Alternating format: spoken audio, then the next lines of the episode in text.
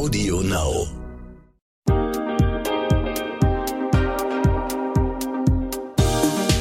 Hi und herzlich willkommen zu einer neuen Folge What the Finance. Ich bin Anissa, Host dieses Podcasts.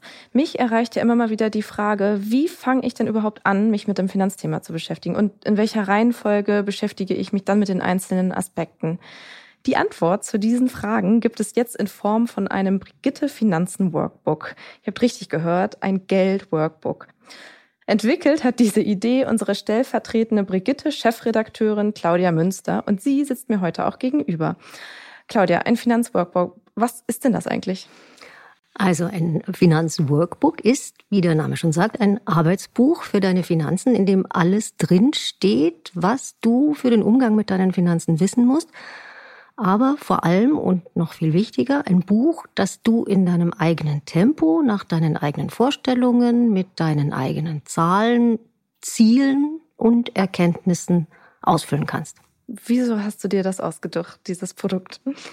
Also ich hatte das Gefühl, dass wir bei Brigitte mit der Brigitte Academy und auch du mit dem, mit dem Academy Podcast, What the Finance, dass wir jetzt schon so viel und so oft erklärt haben, wie wichtig es ist, dass Frauen sich mit ihren Finanzen beschäftigen. Die, die Lücke im Rentenalter und der Gender Pay Gap und was man da alles tun kann und was es da alles gibt. Aber wie man genau vorgeht, auch vor allem als Einsteigerin, also ganz von Anfang an, das hat mir irgendwie gefehlt. Und was mir, was ich wollte, war eine Mischung aus einem Haushaltsbuch, aber einem richtig schicken und coolen Haushaltsbuch aus einem Tagebuch.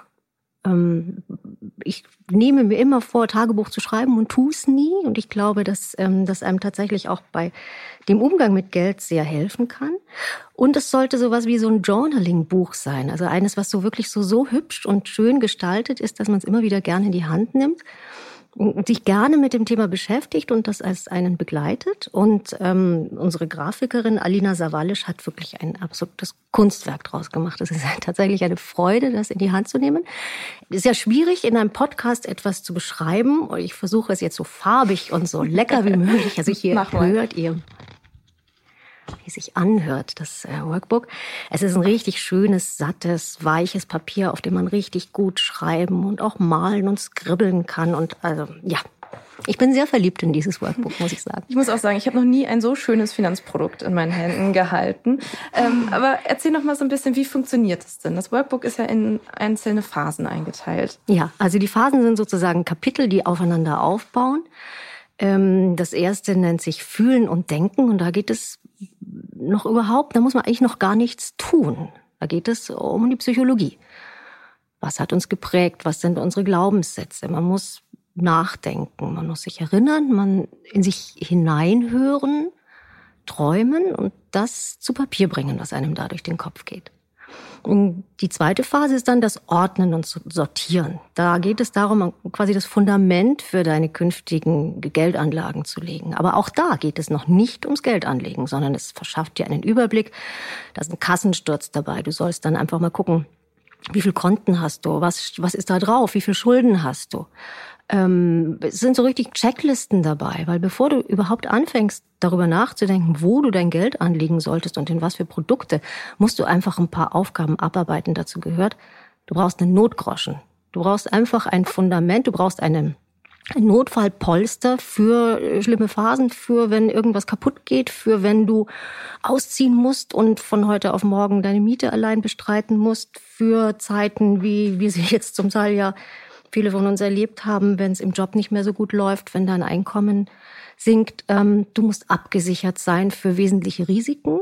Du solltest dir überlegen, wie dein Budget aussieht, wo das Geld reinkommt, wo es rausgeht. Erst wenn das alles geregelt ist, solltest du dich mit dem Vermögensaufbau beschäftigen. So, das ist ja schon, schon viel erzählt über Phase 2. Phase 3 ist Rechnen und Zählen. Das ist wirklich das Kernstück. Da ist das besagte Haushaltsbuch drin. Das sind fast nur Seiten zum Selbstausfüllen. Einmal für vier Wochen, dann für die Langstrecke sechs Monate. Es sind so kleine Listen dabei, wo man sich auch mal ein bisschen auf die Schliche kommen kann, für welche Geldfresser man immer wieder Geld ausgibt, vermeintlich kleines Geld, was sich dann aber über die Zeit doch schon auch noch zu, zu einem ganz ansehnlichen Batzen addiert. Und da sind dann auch Spartricks dabei und sehr zauberhaft gestaltete Spar-Challenges. Und dann kommt Phase 4, Planen und Anlegen. Jetzt geht's tatsächlich um die Basics der Geldanlage an der Börse, weil an der Börse kommt man nicht vorbei, wenn man tatsächlich Rendite heutzutage haben möchte mit einem Tagesgeldkonto alleine. Bist du zwar auf der sicheren Seite und sowas ist auch wichtig, in deinem Portfolio, aber das allein darf es auf gar keinen Fall sein. Und da erklären wir dann tatsächlich, wie man vorgeht, wie man ein Depot eröffnet, was ein ETF ist, wie Sparpläne funktionieren. Okay. Ich habe ähm, natürlich auch schon mal ein bisschen angefangen, das Workbook auszufüllen und habe ein bisschen was über mich gelernt und mich bei ein paar Dingen erwischt. Ich blätter mal eben vor auf Seite 11. Da findet nämlich eins meiner Lieblingsthemen statt, das Finanzbullshit-Bingo. ähm, da steht zum Beispiel, Geld verdirbt den Charakter, Geld ist eine Männersache, ähm, wer will schon geldgierig sein und so. Glaubst du, solche Bremsen im Kopf beim Thema Geldanlage sind was typisch weibliches? Betrifft das nur uns Frauen? Ja und nein. Also ich habe noch ein ganz lustige, lustiges Erlebnis im Kopf vor ein paar Jahren, als ich tatsächlich anfing, auch mein Geld an der Börse anzulegen und mich mit ETF-Sparplänen und auch mit einzelnen Aktien beschäftigte. Und dann haben wir irgendwann im Freundeskreis mal drüber geredet und ein guter alter Bekannter sagte zu mir, ja, gehst jetzt unter die Zocker. Und das ist tatsächlich auch einer dieser Bullshit-Bingo-Sätze. Börse ist Zockerei, da kann man ja gleich ins Casino gehen. Mhm. Das ist, glaube ich, nicht nur bei Frauen so, sondern die Tatsache, dass in Deutschland immer noch, ich glaube, die, die Quote liegt bei 15 Prozent. 15 Prozent der Deutschen haben tatsächlich ihr Geld in Aktien oder in Aktienfonds angelegt. Ähm, das ist schon so eine Scheu bei uns, die bei Männern nicht ganz so verbreitet ist wie bei Frauen, aber bei Frauen durchaus auch. Ich glaube aber tatsächlich, dass Frauen schon ein ganz klein bisschen mehr noch dazu neigen, zu so, naja, zu so Denkmustern wie, ach, mit, mit Zahlen habe ich es nicht so. Mhm, auf jeden Fall. Oder dass sie auch so Sätze sagen wie, ums Geld kümmert sich bei uns mein Mann. Und ähm, das sind halt so Sachen, die bremsen einen und die sind tatsächlich gefährlich, weil ich habe vor kurzem in einem, in, in einem Blog einer ähm, amerikanischen Finanzexpertin dieses sehr schöne Bild gelesen, die sagte, als Frau sollte man mit seinem Geld so umgehen wie im Flugzeug. Da gibt es immer diesen Spruch, bevor das Flugzeug abhebt, dass es dann immer heißt, im Fall eines plötzlichen Druckabfalls in der Kabine fallen Sauerstoffmasken von der Decke. Was soll man tun? Man soll sich die Maske zuerst selber über Mund und Nase ziehen, mhm. bevor man anderen hilft. Ja. Und das übertragen auf Jetzt auf unser Thema Frauen und Finanzen heißt das, kümmert euch zuallererst selber um euer finanzielles Wohlergehen. Und dann könnt ihr gucken, wie es allen anderen geht. Und dann könnt ihr euch auch finanziell um andere kümmern. Aber dass du selber für dich einen einzelnen, einen, einen eigenen finanziellen Grundstock hast und auf der sicheren Seite bist, das ist das Allerwichtigste. Mhm. Ähm, darum geht's ja auch so ein bisschen auf Seite 12 zum Beispiel, was ich auch sehr gerne mochte, ähm, um mein Geld-Ich. Was ist denn das überhaupt? Ja, das Geld-Ich ist im Prinzip ein, eine Metapher für deine Einstellung zum Geld. Wir haben das aufgedröselt in die Geldgegenwart oder meine Geldgegenwart, meine Geldvergangenheit und meine Geldzukunft. Und das ist, sind tatsächlich auch so diese, diese Journaling-Seiten, von denen ich vorher sprach. Oder du kannst es auch Tagebuchseiten nennen, wobei es sind eher so naja, es sind so freie Passagen, die man für sich selber ausfüllt und wo man sehr sich in sich selber hineinhorchen sollte und so in, in seine Vergangenheit auch reisen, so überlegen, wie war das damals in der Kindheit? Wie ist eigentlich mein Verhältnis zu Geld? Woher könnte das kommen? Mhm. Was hat mich geprägt? Und wie gehe ich heutzutage damit um? Ich lese mal so ein paar Fragen vor. Ähm von einem Geldgegenwart steht hier zum Beispiel, was bedeutet Geld für mich? Ähm, von wem oder was bin ich finanziell abhängig und wie fühlt sich das für mich an? Ähm, fällt es mir schwer, Geld beiseite zu legen? Die Geldvergangenheit, darum, da stehen Fragen wie, als ich Kind war, wie ging es uns da finanziell? Ähm, wer hat eigentlich das Geld bei uns verdient in der Familie? Wer hat es ver, ähm, verwaltet? Und bei der Zukunft ist es dann, sind es dann Fragen wie, ich möchte mir ein Vermögen aufbauen um, Punkt, Punkt, Punkt. So soll mein Leben in fünf Jahren aussehen, in zehn Jahren, in 20 Jahren. Wieso muss ich mir all diese Fragen so genau beantworten? Es ist ein Angebot, sich mit dir und deinen versteckten Glaubenssätzen auseinanderzusetzen. Und im Prinzip ist das Ziel, dass du am Ende mit einer positiven Einstellung zu diesem Thema rausgehst und sehr viel offener für die Chancen bist, die tatsächlich Geldanlage einem, einem bieten kann. Also du solltest dir selbst danach die Erlaubnis geben, reich zu werden. Moment mal. Dir geht das hier alles etwas zu schnell oder vielleicht auch nicht schnell genug, weil du dich schon ein bisschen auskennst in der Finanzwelt. Dann habe ich einen Tipp für dich. Die Brigitte Academy Masterclass Finanzen unser umfassendes, flexibles Online-Video-Coaching-Programm, mit dem du deine Finanzen rundum regelst und langfristig nachhaltig in deinen Vermögensaufbau startest. In acht Wochen vermitteln dir vier unabhängige Expertinnen, unter anderem in Videos, Live-Sessions und virtuellen Kleingruppentreffen, alles rund um die Themen wie private Altersvorsorge, ETFs und Fonds, Geld in der Partnerschaft und sogar Immobilien und Krypto. Mit der Brigitte Academy Masterclass Finanzen entwickelst du deine ganz persönliche Vermögensstrategie und setzt sie um. Denn wir von der Brigitte Academy finden, finanzielle Unabhängigkeit verändert dein Leben. Du willst wissen, wie genau? Auf brigitte.de slash masterclass minus Rabatt 100 und die 100 als Ziffer ausgeschrieben, findest du alle wichtigen Informationen zur Masterclass, Timings und Tickets.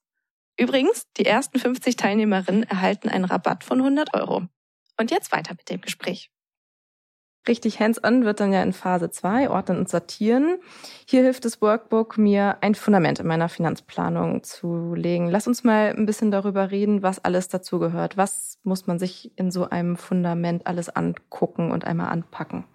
Ja, ein bisschen habe ich vorher schon dazu, äh, dazu erzählt. Also ganz wichtig ist wirklich dieses äh, Notgroschen oder die Engländer sagen dazu Saving for a Rainy Day. Also das mhm. heißt einfach die, äh, ein, ein Notfallpolster erarbeiten, damit du nicht im Regen stehst, wenn es irgendwann mal in deinem Leben ein bisschen härter zugeht. Das ist das eine. Das andere ist tatsächlich abgesichert sein für wesentliche Risiken, die dich tatsächlich existenziell bedrohen könnten. Dazu gehört eine Haftpflichtversicherung, die kostet nicht viel, gehört aber wirklich jeder Mensch braucht eine. Äh, eine Berufsunfähigkeitsversicherung brauchst du tatsächlich, wenn, wenn, wenn du auf dein Einkommen, auf deine, ein regelmäßiges monatliches Einkommen ähm, angewiesen bist und wenn äh, Menschen von dir abhängig sind, also wenn du eine Familie hast oder wenn ihr ein Haus abbezahlt und dein Partner äh, könnte das, wenn dir plötzlich was passiert, nicht mehr alleine stemmen, dann brauchst du eine Risikolebensversicherung. Das sind so die drei Basics. Dann gibt's natürlich von Fall zu Fall, für jeden Menschen ist das nochmal anders, aber das sind die drei Basics, über die man wirklich tatsächlich nachdenken sollte. Ähm, Wichtig finde ich auch dieses Thema, ein Budget anzulegen. Also da gibt es zum Beispiel so eine klassische Regel, ist diese sogenannte 50, 30, 20 Regelung. Also 50 Prozent gehen deines, deines monatlichen Einkommens, also dessen, was reinkommt, gehen raus für notwendige Ausgaben wie Miete, Fixkosten, Lebensmittel, Strom, Handy und so weiter. 30 Prozent gibst du aus für Dinge, die dir Spaß machen. Das darf man.